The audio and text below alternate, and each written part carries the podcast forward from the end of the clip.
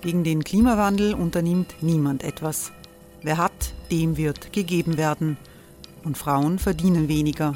War ja immer schon so. Man ärgert sich und macht weiter. Was aber, wenn nicht? Wir haben eine Idee. Die Falter Arena macht die Bühne frei für Menschen und Projekte, die das Land verändern. Mein Name ist Eva Konzett. Ich leite das Politikressort im Falter. Und am Sonntag, den 26. Mai, veranstalten wir im Wiener Stadtsaal die nächste Falter Arena. Mit dabei unter anderem der ehemalige Politiker und Neosänger Matthias Strolz, Theresa Imre von Markter, Sonja Jöchtel von Love Politics oder Kari Ochsner von Ochsner Wärmepumpen. Machen statt jammern. Wir schauen uns an, wie das funktionieren kann. Kommen auch Sie vorbei. Alle Informationen und Tickets finden Sie unter falter.at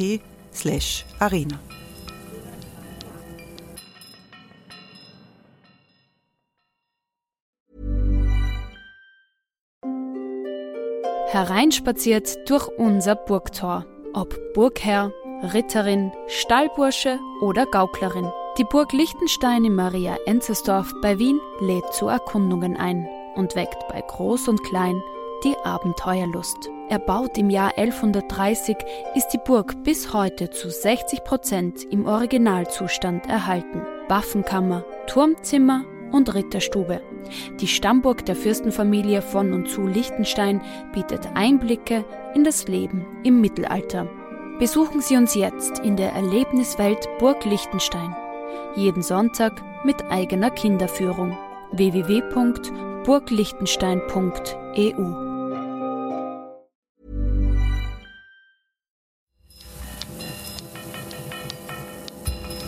Falter Radio der Podcast mit Raimund Löw.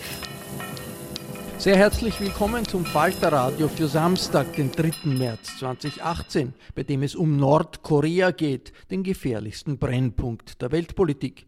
Die Olympischen Spiele in Südkorea haben die Hoffnung genährt, dass es zu einem Tauwetter kommen könnte, nach Atomtests, Kriegsdrohungen und Raketenübungen. Nordkoreas Führer Kim Jong-un und der amerikanische Präsident Donald Trump haben im vergangenen Jahr die Krise immer wieder verbal eskaliert. Südkoreas linksliberaler Präsident Moon möchte aus diesem Teufelskreis ausbrechen und Verhandlungen mit Nordkorea beginnen.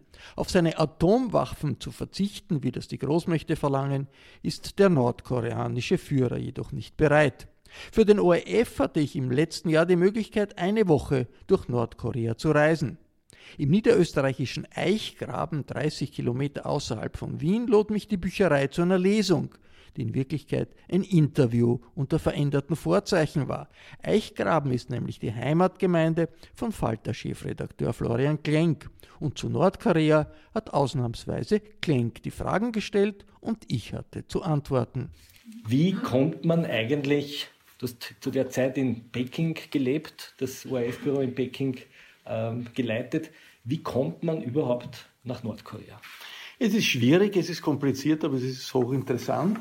Ähm, aber zuerst vielen Dank für die Einladung. Ich äh, freue mich sehr, dass ich hier in Eichgraben äh, sein kann. Es ist äh, super, vor einem Mikrofon zu sprechen, wo hinter dem Mikrofon viele, viele interessante und interessierte Personen sind. An Mikrofone bin ich gewohnt, aber die Mikrofone haben einen großen Nachteil. Sie reden nie zurück. Und wenn wir dann die Session haben, wo wir auch diskutieren und wo Sie Fragen stellen, würde mich dann auch ganz besonders interessieren das Feedback, was Sie aufnehmen von den Berichten der ORF-Korrespondenten aus aller Welt, äh, wo Sie was anders haben würden, wo Sie andere Akzente äh, haben möchten. Äh, ich glaube, das ist ganz, ganz besonders wichtig. Also in dem Sinn, vielen Dank für die Gelegenheit, auch zu hören, dass zurückgeredet wird. Ähm, ich muss vielleicht hier noch einfügen, dass Raimund Löw nicht nur ORF-Korrespondent ist, sondern mittlerweile Chef des Falter Podcast. Und wir haben gesagt, jeder, der hier sitzt, muss heute einmal in den Podcast reinhören. Noch nicht jetzt sofort, aber sozusagen in den, in den nächsten 24 Stunden. Äh, Nordkorea. Äh, Nordkorea ist äh, ein, ein, ein, ein, anderer Planet. Vor allem, wenn man Journalist ist, muss man ein Journalistenvisum haben. Man muss ein Journalistenvisum über die Botschaft, die nordkoreanische Botschaft, bekommen. Und das sind monatelange Verhandlungen. Also in unserem Fall, ich glaube, wir haben äh, im äh, Herbst begonnen zu verhandeln. Ich war x-mal in der nordkoreanischen Botschaft, habe mit dem Botschafter, der ein hochrangiger Diplomat ist. In Wien ist die größte nordkoreanische Botschaft Europas, wissen viele nicht. Äh, und der nordkoreanische Botschafter ist einer der erfahrensten Diplomaten des nordkoreanischen Außenpolitischen Dienstes. Da diskutiert man, warum macht man das, was will man machen, wie will man das machen. Und äh, im Endeffekt wird dann äh, grünes Licht gegeben von der Botschaft. Das grüne Licht geht dann ans Außenministerium in Pyongyang, dort von einer Abteilung zur anderen und von der anderen zu einer noch einer anderen, und von den Abteilungen des Außenministeriums zum, äh, zu den Abteilungen des Sicherheitsdienstes und vom Sicherheitsdienst zum Gegensicherheitsdienst. Es dauert lang. Und was verhandelt man da eigentlich? Äh, man verhandelt, was man äh, sehen will, wo man hin will. Also da muss, das muss man natürlich schon wissen, denn die äh, nordkoreanischen Behörden sind natürlich erfahren im Umgang mit Journalisten und die haben ein fixes Programm. Wohin muss man? Muss zum Turm der Juche-Theorie, das ist die Theorie äh, der äh, Selbstständigkeit und der Eigenständigkeit Nordkoreas und ein paar andere solche Punkte. Da weiß man, okay, da kann man verhandeln, ein paar solcher Dinge sind wichtig, die sind auch wichtig, weil sich so dieses Land präsentiert und die Führung so präsentiert, aber man will natürlich auch etwas anderes sehen. Und da informiert man sich vorher, geht zu Leuten, die schon oft dort waren und die sagen dann, naja, man könnte zum Beispiel dort einen Betrieb, das ist interessant, hingehen. Man könnte schauen, dass man außerhalb von Pyongyang dort und dort hinfährt.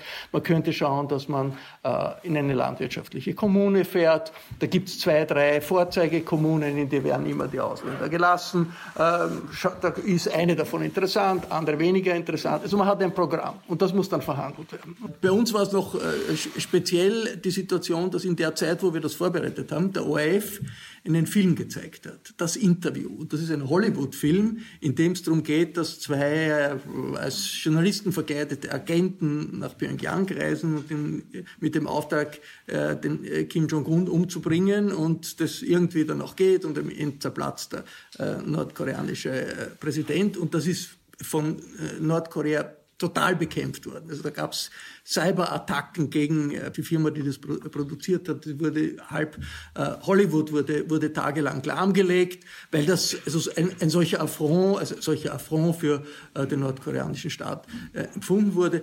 Und der ORF hat das ausgerechnet ein paar Wochen bevor wir dorthin gefahren sind, auf Sendung gehabt. Also die Folge war, dass der nordkoreanische Botschafter beim Generaldirektor war, der stellvertretende äh, nordkoreanische äh, Botschafter bei der Fernsehdirektorin war. Das heißt, die kommen wirklich auf den Königelberg? Und sagen, ja, ja, und sagen, das ist, also, äh, das ist eine Katastrophe für die österreichisch-nordkoreanischen Beziehungen. Äh, das muss abgesetzt werden, nicht? Das heißt, Sie fahren richtig in Karossen auf den Königelberg und, und Oder im Taxi, das weiß ich nicht, aber äh, es gibt auf jeden Fall die Vorsprache mit der Bitte, das nicht zu spielen, weil das eine Beleidigung der Demokratischen Volksrepublik Korea ist. Das ist natürlich unmöglich für einen äh, westlichen Fernsehsender, das ab, abzusetzen. Äh, äh, ich nehme auch an, dass das den agierenden Diplomaten, die sich auskennen, hier natürlich völlig bewusst ist, ja, dass das nie geht. Aber sie müssen es tun, um dann nach Pyongyang zu melden, wir haben eh alles gemacht, wir sind sogar persönlich dorthin gefahren und so. Und eine der Drohung war, also wenn das gespielt wird, also dann kommt der Löw sicher nicht nach Pyongyang. Ne? Naja, haben wir schon gedacht, okay, alles abgesagt, aber das war dann doch nicht so. Die du hast dann bei Brabitz interveniert. und äh, habe den Nordkoreaner gesagt, ich habe mich eh bemüht, das abzusetzen. Das stimmt natürlich nicht. Ähm, das ist, ist glaube ich, eine ganz gute Lösung gewesen, weil sozusagen die, die äh, Fernsehdirektorin hat gesagt, na ganz einfach, der soll, soll doch der Vertreter der Nordkoreas in, in, in eine Sendung gehen und erklären, warum euch das so stört und was ihr für ein Problem habt. Wir spielen das, wir spielen aber genau genauso sozusagen die Einwände, die Nordkorea dagegen hat. Das ist passiert und dann ist das wieder ablaniert worden. Am Ende ist es nicht in Frage gestellt worden und wir sind in Peking eingestiegen in eine äh, Maschine der Choreo Airs. Es gibt nur zwei äh, von zwei internationalen Destinationen Flüge nach Pyongyang. Das eine ist, ist aus Peking, das andere ist aus Vladivostok. Und es fliegt China Air und es fliegt Choreo Air, Airlines. Das ist die nordkoreanische. Das ist die nordkoreanische Airline, die nicht Landerechte hat in Europa. Die Nordkoreaner sagen, weil es so eine Diskriminierung gibt gegen uns. Die Europäer sagen, die Sicherheitsbedingungen dieser, dieser Flugzeuge nicht, nicht garantiert sind. Und wenn man da sozusagen, Peking ist eine pulsierende Stadt, ja, mit Leuchtreklame überall und es wurdelt und man hat dauernd das Gefühl, also hier ist man im Zentrum der äh, Wirtschaftsmacht der Zukunft. Und man steigt ein in das Flugzeug und ist in einem anderen Land. Ja, da läuft dann äh, die Video. Äh, schon im Flugzeug. Schon im Flugzeug. Ja, läuft also die, der Videoscreen mit äh, Kim Jong-un und äh, läuft Musik. So, so eine der, der ordentliche äh, hämmernde Musik, das ist halt die Girls Band, die populärste Girls Band in äh, Nordkorea, die äh, martialische, aber musikalisch sagen, sagen wir Experten nicht so schlecht. Also es ist nicht so eine aufgezogene äh, Also nicht so eine Propagandatruppe, wie man sich vorstellt, sondern eine richtige Band. Oder? Es ist eine echte Band, aber die macht auch Propaganda und das ja. ist also in den Shows also die spielen und dann im End gehen die Raketen hoch und, und, und am Ende wird das Weiße Haus zerstört. Also das ist schon relativ eindeutig. Ja. Äh, aber es ist eine echte Band. Ja. Und man, man merkt, okay, jetzt bin ich in einer anderen Welt. Und äh, man kommt an in, in Pyongyang am Flughafen, der ein hochmoderner Flughafen ist. Ist man da schon begleitet im Flugzeug? Hat man schon das Gefühl, die Geheimdienstler sind um einen herum? Na, die Geheimdienstler, na, die Geheimdienstler sind äh, ähm, im, äh, die, die trifft man im Duty-Free-Shop in, äh, in Peking.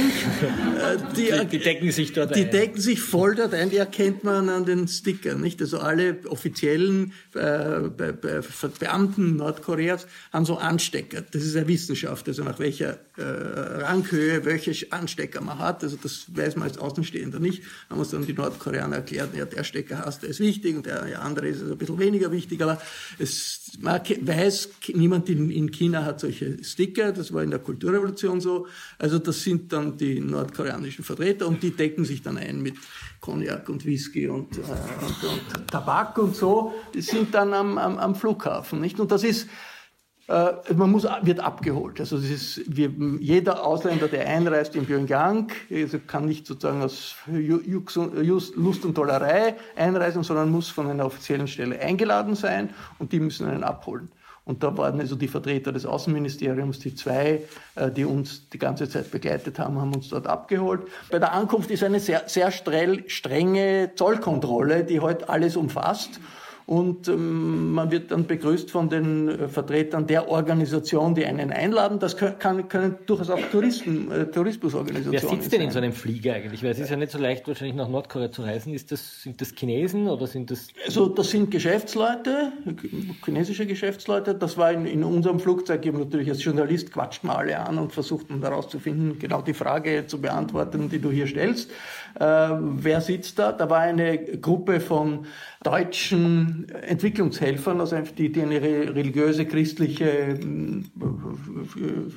christliches Zentrum betreut haben und die gesagt haben, sie machen das seit vielen Jahren, fahren ein, zweimal nach Nordkorea und haben dort ein Waisenheim, das sie betreuen. Die hatten das ein Problem, weil einer hat eine Bibel mitgehabt und das ist dann sofort aufgefallen und die Zöllner sind ganz nervös geworden.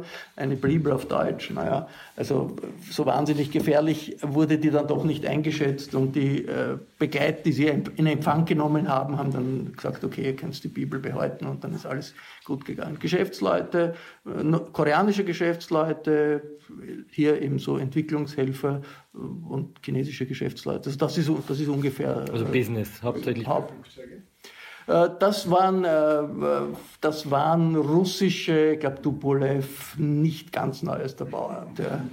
Aber ich meine, es ist mal, man lacht, aber es ist natürlich ein, total wichtig, dass es diese Kontakte gibt. Nicht? Also wenn es nur die Kontakte über Land gäbe nach China, wäre wär das Land noch um vieles isolierter. Ja. Also ich bin, man denkt sich dann natürlich immer, okay, wenn wir jetzt noch mehr Kontakte kappen, bin ich absolut dagegen. Wie jeder Mensch, der rauskommt aus Nordkorea, sieht, wie es in China ausschaut, sieht, wie es in äh, Europa ausschaut, sieht, wie es in Thailand ausschaut, hat ein, eine andere Sicht auf die Welt und wird es irgendjemand erzählen, wenn er zurückkommt. Ja. Und natürlich auch die Leute, die aus China reisen, viele Geschäftsleute, jetzt viel weniger, weil die Geschäfte zurückgehen aufgrund der äh, Sanktionen ich meine, da läuft natürlich Schmuggel. Die haben Sticks mit, wo sie dann, also jetzt nicht unbedingt äh, die, äh, das ORF-Weltjournal drauf haben, aber... Äh, die Girls Band. Ne? die, die südkoreanischen Girls Band, ja, oder irgendwelche Shows aus dem, aus, dem, aus dem chinesischen Fernsehen. Ganz wichtig. Ja. Also alles, was den Kontakt intensiviert, aus meiner Sicht, ist, hilft, die Isolation zu überwinden und hilft irgendjemanden in dem Land dann auch äh, bei seinen eigenen Überlegungen, dass vielleicht die Wirklichkeit ein bisschen anders ist als das, was er die ganze Zeit in der Schule gelernt hat. Ja, und dann, um es kurz zu machen, ist man in dem in der Begleitung der Betreuer, in unserem Fall waren das die Betreuer des Außenministeriums, die uns dann wie wir angekommen sind, unseren, unseren Plan gegeben haben, was wir besuchen werden, wann wir was besuchen werden und die die ganze Zeit im Auto mit dabei waren, das auch das Auto vom Außenministerium war und die uns gesagt haben, wo, da was darf man filmen, was darf man nicht filmen, was darf man tun, was darf man nicht tun. Ganz wichtig, weil natürlich man das nicht weiß, dass bestimmte Dinge aus irgendwelchen Gründen verboten sind und die, die, die einen die ganze Zeit begleiten. Wobei ich jetzt auch sagen muss, das klingt, das ist natürlich Überwachung, klar. Ja, das ist, aber es ist nicht nur Überwachung, ja, sondern das ist, es gibt natürlich auch in, in einer solchen Staatsbürokratie unterschiedliche Interessen. Und, und das Außenministerium in dem Fall ist ein Teil der Bürokratie, die möchte es ermöglichen, dass Kontakte zum Ausland da sind. Und die möchte es ermöglichen, dass auch Ausländer etwas erfahren über das Land, weil sie wissen, dass das äh, gut ist fürs Land. Wenn, man, wenn, wenn wie, Leute wie ich dann berichten, ja, das sind auch Menschen und, und, und das sind sehr freundliche Menschen, viele davon. Und dann gibt's andere, das sind natürlich die Sicherheitsapparate und die Geheimdienste und, und, und, und die Polizeiapparate, die das nicht wollen, sondern die da eine Bedrohung sehen. Natürlich diskutiert man auch mit denen. Ja? Das ist völlig klar. Das ist offen diskutiert man mit denen und die sind auch interessiert. Wie sieht man uns im, im Westen? Interesse der Menschen dort zu wissen, wie man das Land sieht im Rest der Welt, wie der Rest der Welt über das Land denkt, wohin das alles führen kann, ist groß. Und das äh, erlebt man, wenn man eine Woche lang durchs Land fährt. Wir haben zum Beispiel auch Straßeninterviews gemacht und das ist kein Problem. Also wir sind einfach, das war nicht, konnte nicht vorbereitet sein. Wir sind auf der Straße gegangen und haben gesagt, so mit dem möchten wir jetzt reden. So. Aber was, wär, was wären die Personen? Naja, natürlich, übersetzt wird von dem Begleiter des, des Außenministeriums. Ne? Also das ist, außerdem, das ist ja klar. Also das ist auch, eine, auch wenn das nicht der Fall wäre, dass jemand sozusagen aus einem Land, das totalitär seit, seit 50 Jahren totalitär regiert wird, irgendeinem Ausländer was sagt, was er denkt. Das ist, äh, also die Vorstellung ist absurd. Ja, das ist nicht, nicht denkbar. Aber die Bereitschaft zu reden ist da. Und nach, wenn man dann zwei, drei Fragen gestellt hat, stellen die Leute auch Fragen. Ja? Und das ist dann das, eher der erste Eindruck jetzt so ist, na, es ist nicht ein Zusammenbrechen des Regimes, sondern es ist eine Gesellschaft, die funktioniert. Also Pyongyang ist eine Stadt, gut, es gibt immer wieder Stromausfälle, es gibt Internetausfälle, aber es gibt Geschäfte, es ist was drinnen. Man sieht den Leuten an, die haben Jahre des Hungers erlebt schon. Das sind hagere Gesichter, wie man sie eigentlich aus den Fotos kennt der Zwischenkriegszeit in Europa. Aber es ist glaube ich, auch die Statistiken der Vereinten Nationen klar. Also die Zeit der furchtbaren Hungersnöte ist lang vorbei. Es ist, gibt in den letzten Jahren sogar die Nahrungsmittelproduktion sich verbessert. Es geht wirtschaftlich den Leuten besser. Kann diskutieren, äh, warum. Also man hat das Gefühl, es ist nicht ein äh, kollabiert, ein Staat, der kollabiert. Ja? Es ist kein, in dem Sinn ist das nicht der Fall. Es ist ein System, das, äh, wo äh, die, die, die Elite und die, an der Spitze der Elite die Familie, das ist eine Familiendynastie, das Ganze, die das Land unter Kontrolle hat. In einer Weise unter Kontrolle, wie es das nirgendwo sonst auf der Welt gibt. Das Land ist in Pyongyang und der, die erste Station ist nämlich an das Hotel. Äh, wie, wie, wie, stellt man sich jetzt ein nordkoreanisches Hotel vor? Ist das, checkt man ganz normal ein oder wie, was sind die ersten Blicke, die man auf der Straße hat, wenn man...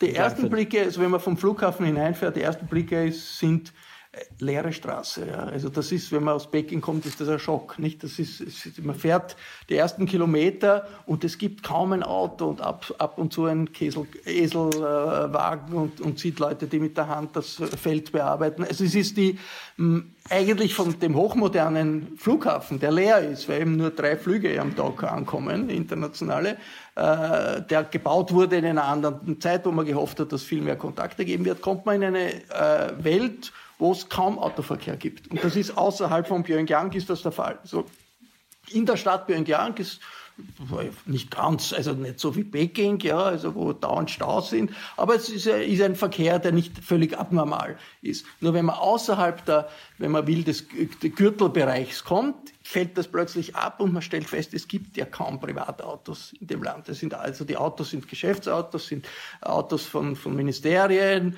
äh, sind Autos von Diplomaten. Ende. Es gibt kaum Privatpersonen oder von ausländischen Geschäftsleuten. Das heißt, man fährt mit Bussen, man fährt mit. Ja, oder man fährt gar nicht. Man wird transportiert, wenn es ja. kollektiv beschließt, man fährt von dorthin, dorthin, dann wird das organisiert. Aber ich, das auch die Busse gibt's schon, aber man sieht, die Straßen, die sind leer. Ja, und das ist erstaunt. Ja. Und dann halt die Plakate, die äh, Plakate, Kim Il-sung-Plakate, äh, die Kim-Dynastie, das fällt dann auch ins Auge. Und man kommt immer näher und dann wird das Stadt. Nicht? Und da, da kommt man, denkt man sich, aha, das ist doch eine funktionierende Stadt. Natürlich Pyongyang ist als Hauptstadt äh, besser, steht besser da als, als die Provinzstädte, aber wir waren auch in Provinzstädten und das war eigentlich, ist das, äh, hat sich eigentlich bestätigt der Eindruck, es ist nicht, ist ein sehr, sehr armes Land. Ich glaube, statistisch Bruttonationalprodukt per, per, capita pro Kopf, der Unterschied Südkorea und Nordkorea ist gigantisch. Ich glaube, Nordkorea pro Kopf ist ein Dreißigstel des südkoreanischen äh, Bruttonational. Südkorea ist ein boomender Industriestaat, das ist so wie ein europäischer äh, Industriestaat mehr oder weniger. Also die Differenz ist riesig. Ja. Es scheint nicht zu sein, dass es das, das, das wirklich elementar ist. Es gibt Mangelernährung. Ich glaube, die UNO sagt, es gibt bei einigen Hunderttausenden, vielleicht auch 25 Millionen Einwohner gibt, es, ein, zwei Millionen ist Mangelernährung, aber es ist nicht so, dass es, dass die, dass es Hungersnot gibt. Ich meine, das ist Alltagsleben. Gibt es sowas wie ein urbanes Leben? Gibt es Cafés? Gibt es äh, ja, gibt's, gibt's, gibt's, Bars, wo man hingeht? Gibt's also ich nehme an, dass in die Bars relativ wenige äh, Bürger gehen werden, weil die zu teuer sind, aber es gibt Restaurants. Es gibt eine Reihe von äh, marktwirtschaftlichen Reformschritten, die die Regierung durchgeführt hat, die so ähnlich sind wie das, was China gemacht hat, wie man vom Maoismus übergegangen ist zur Marktwirtschaft. Es gibt sogar private Märkte. Ja? Die, die, die, die, die, gar nicht ganz gut bestückt sind, ziemlich viele. Nein, nein, es gibt Restaurants, das, die meisten Leute essen in Kantinen natürlich, aber es gibt Restaurants, es gibt äh, Plätze, in die dann natürlich vor allem Geschäftsleute, ausländische Geschäftsleute hingehen. Es gibt äh, die Leute, die zur U-Bahn gehen und von der U-Bahn kommen. Also es, man hat das Gefühl, es ist ein Staat. Und es gibt auch kleine Geschäfte, so Kioske auf den Straßen. Äh, ich meine, der, die Stromversorgung ist nicht hundertprozentig am Tag. Nicht? Du hast mehrere, also in, in, der Provinz ist doch das noch viel stärker, dass einfach, öfter, dass einfach Stromausfall ist. Und das, das, das, ist dann ein Zeichen einfach für die Energieprobleme, äh, die das Land hat. Hey, it's Ryan Reynolds and I'm here with Keith, co-star of my upcoming film If, only in theaters May 17th. Do you want to tell people the big news? All right, I'll do it. Sign up now and you'll get unlimited for $15 a month in six months of Paramount Plus Essential Plan on us. Mintmobile.com slash switch. Upfront payment of $45 equivalent to $15 per month. Unlimited over 40 gigabytes per month. Face lower speeds. Videos at 480p. Active Mint customers by 531.24 get six months of Paramount Plus Essential Plan. Auto renews after six months. Offer ends May 31st, 2024. Separate Paramount Plus registration required. Terms and conditions apply if rated PG. Und dann überall die kriegerischen Plakate. Die sind alle in einer staatlich verordneten Paranoia. Seit 50 Jahren. Die Paranoia ist, wir sind in einem Kriegszustand und jeden Augenblick können die Amerikaner uns angreifen und so bombardieren, wie das im Koreakrieg der Fall war. Und das wird seit 50 Jahren getrommelt, getrommelt, getrommelt. Da gibt's überall die Plakate.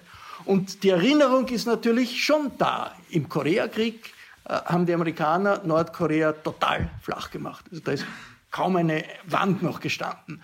Das ist vollständig bombardiert worden mit Napalm, mit allem, was man, was man will.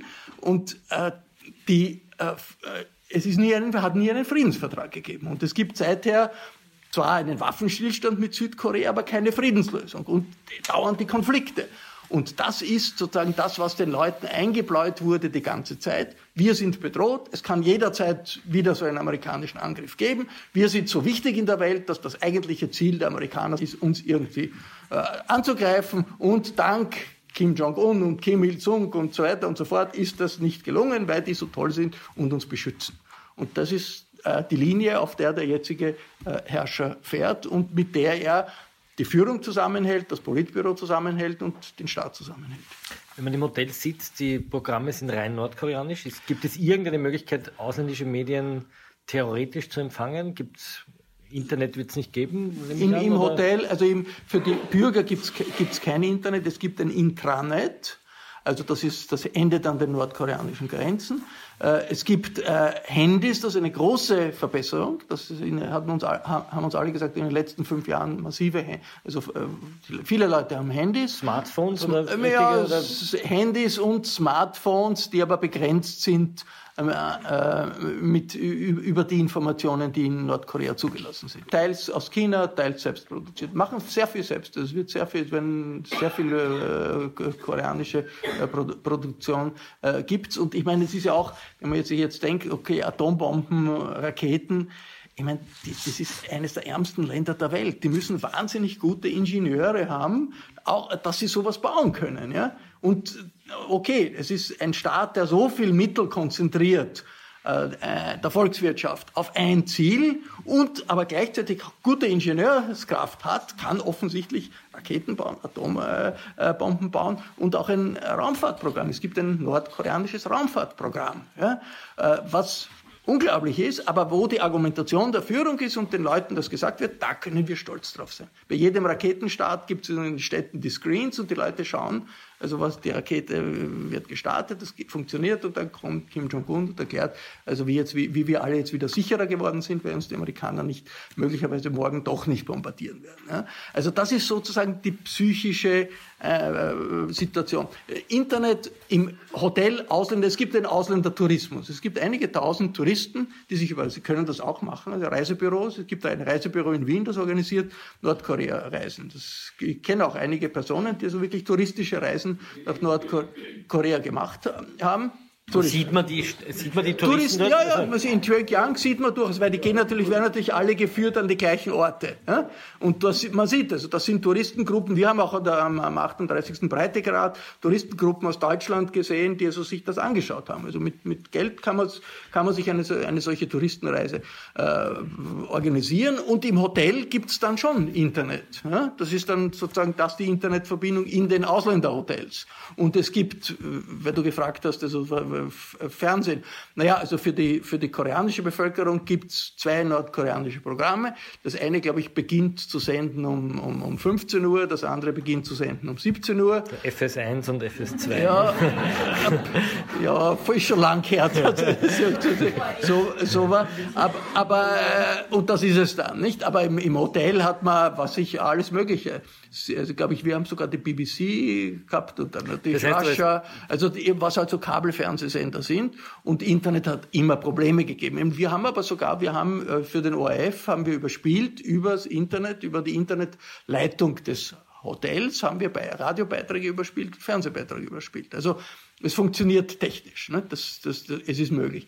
Die Menschen haben, die Leute haben, beziehen ihre Information aus dem, dem was sie in, in, in, den offiziellen Medien sehen, dem, was ihnen andere Leute erzählen, dem, was Leute erzählen, die in China waren oder sonst wo waren, und äh, dem, was äh, man hört äh, von irgendwem, der vielleicht irgendwen kennt, der irgendwen kennt, der einen äh, Sender äh, der, der, der nordkoreanischen Opposition aus Südkorea gehört hat. Also das sind die Informationsquellen.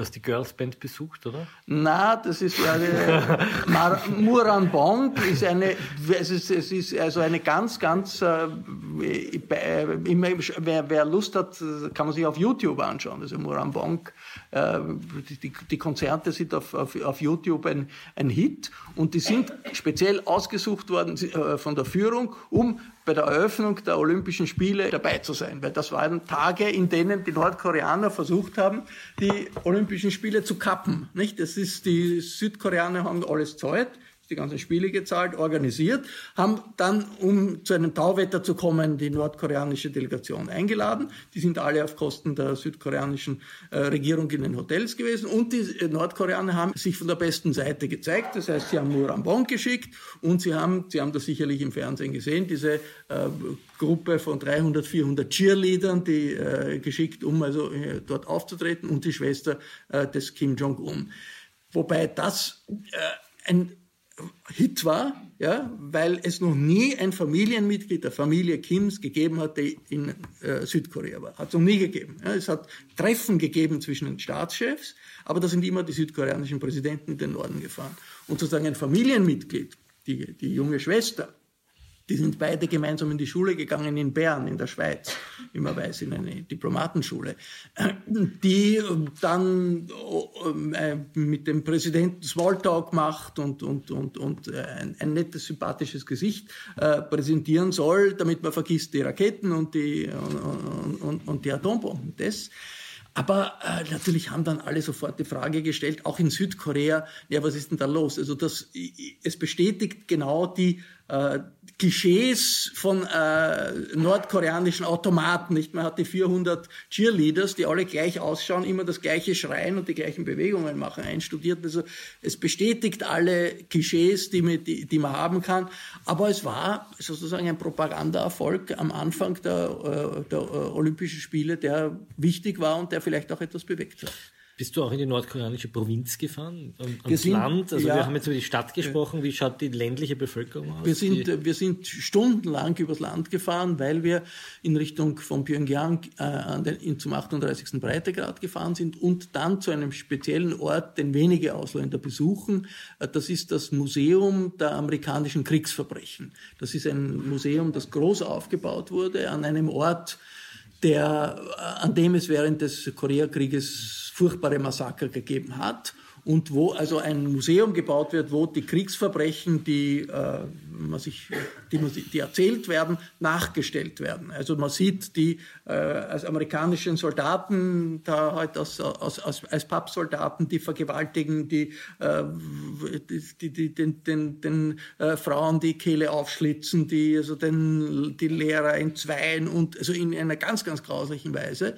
Und da fährt man hin durch Gegenden, durch die normalerweise kein Ausländer fährt. Und da sieht man einfach die Rückständigkeit und die Armut auch auf den Feldern, in den Dörfern. Wie, wie sieht das aus? Wie, es gibt, also ein Traktor, weiß ich nicht, also viele Traktoren habe ich nicht gesehen. Es, ist, es sind zum Beispiel die Straßen man fährt entlang und plötzlich sind überall an, am Rand der Straßen sind Menschen, die campieren an, an der Straße und füllen die Löcher, die Schlaglöcher, ja, also Hunderte.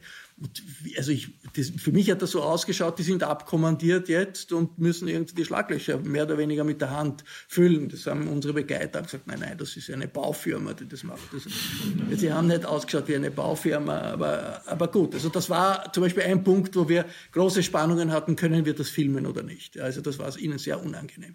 Und das, ich meine, das ist, ist, ist also Frauen, Männer, die am Rand gehen mit Steinen am Rücken und dann Schlaglöcher füllen. In organisierter Weise mit Bussen, äh, mit, mit LKW hingebracht werden, abtransportiert werden. Also das ist nicht etwas, was man von einem Industrieland erwartet ich habe gesagt, also, na, also das, wir haben gesagt, wir möchten stehen bleiben. Ja, wir möchten das filmen und stehen bleiben. Wir haben gesagt, nein, hier ist, da ist Halteverbot. Ich gesagt, warum ist hier Halteverbot? Das ist eine Autobahn. Auch in, in Österreich darf man auch nicht in einer Autobahn stehen bleiben. Das stimmt, aber es ist vorn äh, 10 Kilometer kein Auto, hinten 10 Kilometer kein Auto und es sind irgendwie hunderte Menschen auf der Straße. Nein, das ist, da kann man nicht stehen bleiben. Aber dann war der Kompromiss zu sagen, okay, aber wir können die Tür aufmachen, das Auto fährt langsam und wir können filmen aus dem Auto und das ist dann möglich gewesen und die Bilder sind es auch noch erschreckend, wie wir es dann geschnitten haben, was eigentlich Werden die Bilder nachher Bilder. angesehen? Also muss man die vorspielen? Ja, oder? das ist, nein, in unserem Fall nicht. Also man hat uns das gesagt, dass das sein könnte und daher waren dann die Kameraleute ein bisschen beschäftigt, um das äh, zu schauen, wie das dann auf der Festplatte ist. Aber äh, es ist uns es ist nicht, nicht kontrolliert worden nein, und es ist nicht nachgeschaut worden. Hat es irgendwann eigentlich einen Moment gegeben, wo irgendein Nordkoreaner oder eine Nordkoreanerin wo das Gefühl hat, dass da erzählt jemand ehrlich etwas über das Leben dort oder ist es immer ein kontrolliertes, propagandistisches Gespräch? Oder gibt es Momente, wo man tatsächlich so etwas wie einen Kontakt aufnehmen kann. Kontakt kann man aufnehmen, aber die, aber sozusagen die andere Seite weiß immer, hier ist ein, hier ist, äh, ist ein Ausländer und das ist möglicherweise ein Spion und das wird übersetzt von einem mhm. Vertreter des äh, Außenministeriums. Also da ist äh, kein, kein Spielraum. Äh, da ist kein Spielraum. Aber trotzdem kriegt man was raus. Und es ist trotzdem wichtig, dass man, dass man das macht, weil man nämlich auch äh, von den Leuten erfährt, was sie glauben, dass wichtig ist, dass sie erzählen. Ja? Und das ist eine Information, wenn man, wenn man als Korrespondent kommt. Ja? Wenn man jetzt fragt, wir waren bei einem Fußballspiel, ja? also eine tolle Erfahrung. Ja? Ein Fußballspiel im Kim Il-sung-Stadion in Pyongyang südkoreanische Frauenmannschaft gegen nordkoreanische Frauenmannschaft. Und in unserem Hotel, Ausländerhotel, da sind streng getrennt, da wohnen, haben unsere Bewacher haben gewohnt in unserem Hotel. Also die haben sie zur Sicherheit sich dort ein Zimmer genommen. Aber in der koreanischen Abteilung, also in der Ausländerabteilung waren wir und die Schiedsrichterinnen dieser Mannschaft. Und die Schiedsrichterinnen waren Chinesinnen. Ja? Und äh, wir als, als Pekinger nicht, also haben natürlich sofort mit denen geplauscht und das war hochinteressant, also wie die das eingeschätzt haben und wie die, die das erlebt haben. Und Wie dann, erleben die das? Äh, ja, verrückt. Ja. Wir haben gesagt, ja okay, wir, wir haben, so, haben so Geschichten gehört aus der Kulturrevolution von unseren Eltern und unseren Großeltern und das muss irgendwie so gewesen sein wie hier. Aber dann waren sie alle der Meinung, naja, also das sind ja beide Teams, also die südkoreanischen und die nordkoreanischen Frauenteams sind beide sehr gut und das wird sicher ein gutes Match und da muss man nur schauen, dass, nicht, dass, dass, dass, dass, die, dass es keinen Eklat gibt.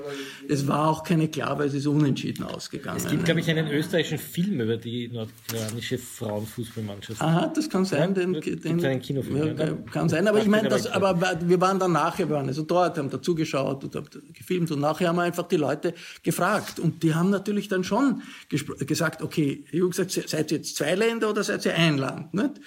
Ja, das ist dann gekommen, das, was sehr ein starkes Thema ist, es gibt einen starken Nationalismus. Und der Nationalismus in Nordkorea heißt eigentlich, haben uns die Amerikaner getrennt und wir sollten ein Land sein und in Südkorea ist das nicht so sicher, weil wenn wir ein Land sind, wenn man das den südkoreanischen Jugendlichen sagt, sagen die, um Gottes Willen, also mit dem wollen wir eigentlich nichts zu tun haben, viel zu teuer, während die Älteren in Südkorea auch dieses Gefühl haben und sagen, ja, wir sind ein Land und es sollte eine, eine Vereinigung, Wiedervereinigung ist ein offizielles äh, Ziel äh, in, in beiden Ländern. Die, sind die Fans in diesem Stadion, ist das ausverkauft? Das war bummvoll, also ob verkauft, weiß ich nicht, also ob die Tickets gekauft wurden, nehme ich nicht an, sondern Aber wird Südkorea dann ausgebuht oder ist das Nein, wie, wie, sehr höflich. Nein, nein, nein, nein. Also, das war, also wie die südkoreanische Hymne gespielt wurde, war Totenstille. ja. Aber die ist gespielt worden. Und die südkoreanische Fahne ist gekommen, da war Totenstille. Und dann ist, nein, nein, das war, also mir sagen, ich bin nicht so oft auf, auf Fußballplätzen, aber mir haben die, ähm, mein Kameramann, der ein französischer Kameramann war, der auch so, der ist ein Fußballfan, hat gesagt, das geht überall genauso zu wie hier. Also natürlich Schreie und Rufe, organisiert, skandiert und so weiter. In Südkorea, wenn da nordkoreanisch-südkoreanische Mannschaften miteinander äh, aufeinandertreffen, gibt es viel Applaus für die nordkoreanische Mannschaft, weil Nordkorea in irgendeiner Weise National, die, das nationale Selbstwertgefühl äh, Koreas verkörpert, auch in Südkorea. Ja, die Nordkoreaner, die äh, trauen sich der ganzen Welt die Stirn zu bieten. Die Nordkoreaner haben äh, selber was geschaffen. Das ist irgendwie auch, auch Kim Il-sung, die Tradition Kim Il-sungs ist ja, das ist der Gründer der, der Demokratischen äh, Volksrepublik Korea, der war ein Guerillakämpfer, der war ein anti-japanischer, anti-imperialistischer Guerillakämpfer und war so wie Ho Chi Minh, wenn man will. Ja, das, das war eigentlich, der halt äh, zusammengearbeitet hat mit den Kommunisten, zusammengearbeitet hat mit dem Mao Zedong. Der war am Anfang war das eine ähm, nationalistische, anti-imperialistische Befreiungsbewegung, die halt so sehr abhängig war von Russland und China von der Sowjetunion und China und ist dann durch den Koreakrieg und durch die Isolation total degeneriert zu der Situation heute, dass man, dass das eine Familienherrschaft ist, eine Familiendynastie. Aber irgendwas bleibt noch. Ja? Also in Südkorea spürt man immer wieder, wenn man mit Leuten redet, ein Element der des Respekts vor der Art, wie die Nordkoreaner Koreaner die ganze Welt herausfordern. Nicht? Und das ist natürlich kurios, weil es ist wirklich ein furchtbares Regime und eine Scheinwelt, in der sie leben und, und eine äh, Diktatur von, ich weiß nicht, also die Experten sagen, 500 Familien äh, regieren äh, Nordkorea, die in abgeschotteten äh, Gegenden wohnen und die nie Kontakt haben zum normalen Volk. Also das ist ein, ein, ein System, wie es äh, äh, als politisches System äh, wahrscheinlich schlimmer ist als, als, als in der Zeit des Stalinismus, ja, also jetzt die, über die Zeit äh, gesehen. Ist das Thema der Menschenrechte, kann man das ansprechen? Ja, ja. Und welche natürlich. Antworten kriegt man? Ja, ja klar. Also, das muss, also das ist, nein, Menschenrechte ist, ist, ist, ganz, ist ganz klar, also das ist die, die Standardantwort, ist, Menschenrechte sind uns sehr wichtig. Das wichtigste Menschenrecht ist, dass man zum Essen, was zum Essen hat, dass man was zum Schlafen hat, dass man irgendwie überleben kann. Und das äh, wollen die Amerikaner verhindern, dass wir dieses Menschenrecht haben. Und äh, schaut euch nach Amerika, dort werden die äh, Kinder erschossen und bei uns werden keine Kinder erschossen. Und schaut euch nach Amerika an, dort ist irgendwie äh, Arbeitslosigkeit und bei uns gibt es keine Arbeitslosigkeit. Also wir haben kein Problem mit Menschenrechten, über Menschenrechte zu reden, nur wir wollen nicht Einmischung von außen. Und wenn die Menschenrechte ein Vorwand sind, dass sich jemand von außen einmischt, dann sind wir dagegen. Also das ist die Standardantwort, die man, Kann man sich ein, kriegt. Darf man sich ein Gefängnis anschauen? Nein. Nein. Ja. Vielleicht tun wir nachher, wenn es Ihnen recht ist. Ja, zu dem, was Sie vorhin gesagt haben, das Ministerium zur Wiedervereinigung. Ja. Wie haben die diese Charmoffensive jetzt eingeschätzt, beziehungsweise äh, war doch der Pence eingeladen, jetzt die, die Schwester zu begleiten und hat das abgelehnt und so weiter. Wie wird das jetzt sozusagen politisch gesehen? Naja, da kommen wir zur, da kommen wir zu, zu, zu, zu, zu, den, zu, den, zu, zu den Olympischen Spielen. Genau, ich würde ich würd vorschlagen, kommen wir zu den, ich würde die Reise gern beenden, sozusagen, ja. dass wir diesen, diesen Flug ja. wieder zurückfliegen nach China, um dann sozusagen in die weltpolitische ja. Deutung des Ganzen zu, okay. zu stellen. Ganz, ganz kurz dazu. Also das ist, wird als, als ein der Beginn eines Tauwetters interpretiert, die Möglichkeit eines Tauwetters. Man weiß nicht, wohin es führt, man weiß nicht, ob die Amerikaner dafür sind oder dagegen sind. Der Pence war bereit, mit der Schwester zu reden. Die Schwester war völlig überrascht, dass er bereit ist, mit ihr zu reden und hatte keine Anweisungen vom Bruder, was sie machen soll in so einem Fall und hat sich nicht getraut. Daher ist es zu keinem Gespräch gekommen. Aber es ist, es ist unklar. Es ist klar, dass hier eine Möglichkeit ist, rauszukommen aus der totalen Konfrontation. Ob diese Möglichkeit wahrgenommen wird, das wär, wir werden nächste Woche klüger sein. Da sind die äh, Spiele zu Ende. Da soll wieder ein äh, Militärmanöver im Süden starten von, von, von der Amerikaner und der Südkoreaner. Die äh, Nordkoreaner haben also jetzt zum Abschluss der Olympischen Spiele nicht mehr das nette Gesicht der Schwester geschickt, sondern einen Hardliner äh, aus dem Politbüro, der vom Süden verantwortlich gemacht wird, dass er ein Schiff äh, mit, mit glaube ich, 40, 40 Leuten an Bord äh, beschossen hat und der also eine Feindfigur ist im Süden. Also einfach ist es nicht, aber es ist zweifelsohne eine Möglichkeit, raus rauszukommen. Und wenn wirklich ein Besuch stattfinden wird, Moon, der südkoreanische Präsident, der ein Linksliberaler ist und der gerne reden möchte mit dem Nord Norden, dann äh, kann das weitergehen. Aber letztlich hängt alles von den Amerikanern ab. Also die Beziehung, die, die, Krise kann nicht gelöst werden zwischen Pyongyang und Seoul. Sie muss gelöst werden zwischen Pyongyang und, und, und Washington und Peking und der ganzen Welt. Das war das Falterradio für Samstag, den 3. März 2018.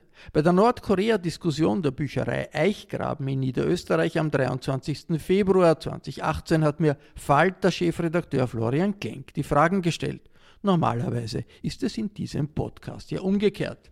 Jede Woche verfolgen können Sie die Analysen und Rechercheergebnisse von Florian Klenk und dem gesamten Team, wenn Sie den Falter abonnieren. Das geht auch online über die Homepage www.falter.at. Journalismus kostet Geld, dieser Podcast ist ja gratis. Mit einem Abonnement für den Falter unterstützen Sie alle Tätigkeiten der Redaktion. Die Technik hatte wie immer Anna Goldenberg über. Ich bedanke mich für Ihr Interesse und verabschiede mich im Namen des gesamten Teams. Bis zur nächsten Folge.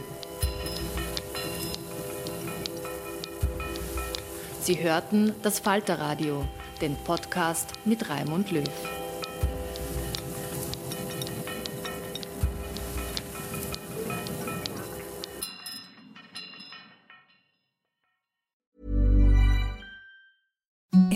The softest sheets you've ever felt. Now imagine them getting even softer over time. That's what you'll feel with Bowl and Branch's organic cotton sheets. In a recent customer survey, 96% replied that Bowl and Branch sheets get softer with every wash. Start getting your best night's sleep in these sheets that get softer and softer for years to come. Try their sheets with a 30-night guarantee. Plus, get 15% off your first order at bowlandbranch.com. Code BUTTERY. Exclusions apply. See site for details. Planning for your next trip? Elevate your travel style with Quince. Quince has all the jet setting essentials you'll want for your next getaway, like European linen, premium luggage options, buttery soft Italian leather bags, and so much more. And is all priced at 50 to 80% less than similar brands. Plus, Quince only works with factories that use safe and ethical manufacturing practices. Pack your bags with high-quality essentials you'll be wearing for vacations to come with Quince. Go to quince.com/pack for free shipping and 365-day returns.